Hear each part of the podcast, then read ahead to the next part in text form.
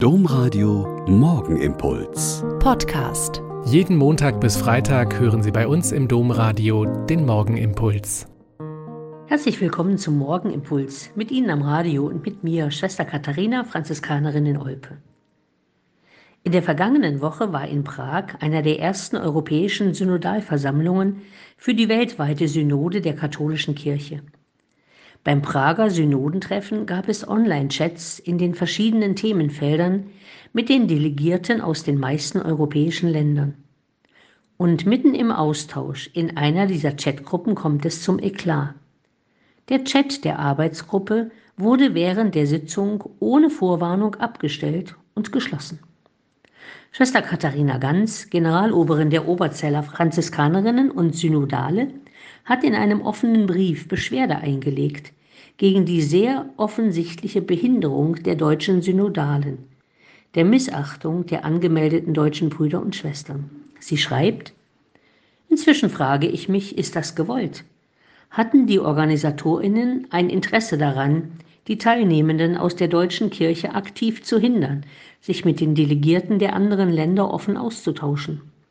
Wie kommt es, dass als Gäste offiziell noch 44 Personen eingeladen wurden, die überwiegend die Linie des Vatikans vertreten, aber keine kritischen Stimmen zu hören sind? Ist denn Vielfalt nicht gewollt? Welches Konzept von einer synodalen Kirche wird hier von den Veranstaltern verfolgt?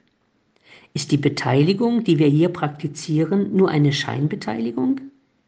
Ich hätte gerne Antworten auf diese Fragen denn ich bin von diesen Vorgehensweisen irritiert, verärgert und frustriert.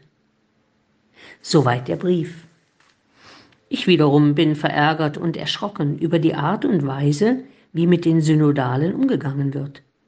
Es erinnert mich sehr an Bevormundung und Ausgrenzung von außen gegen die Kirche, die wir während der Zeiten des Kalten Krieges in Osteuropa erlebt haben.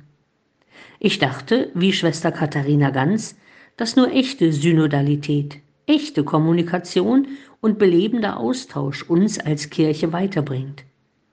Und ich bin dankbar für alle, die sich trotz dieser irritierenden Erfahrungen nicht hindern lassen, einer einer anderen, christlicheren, allumfassenden katholischen Kirche mitzubauen.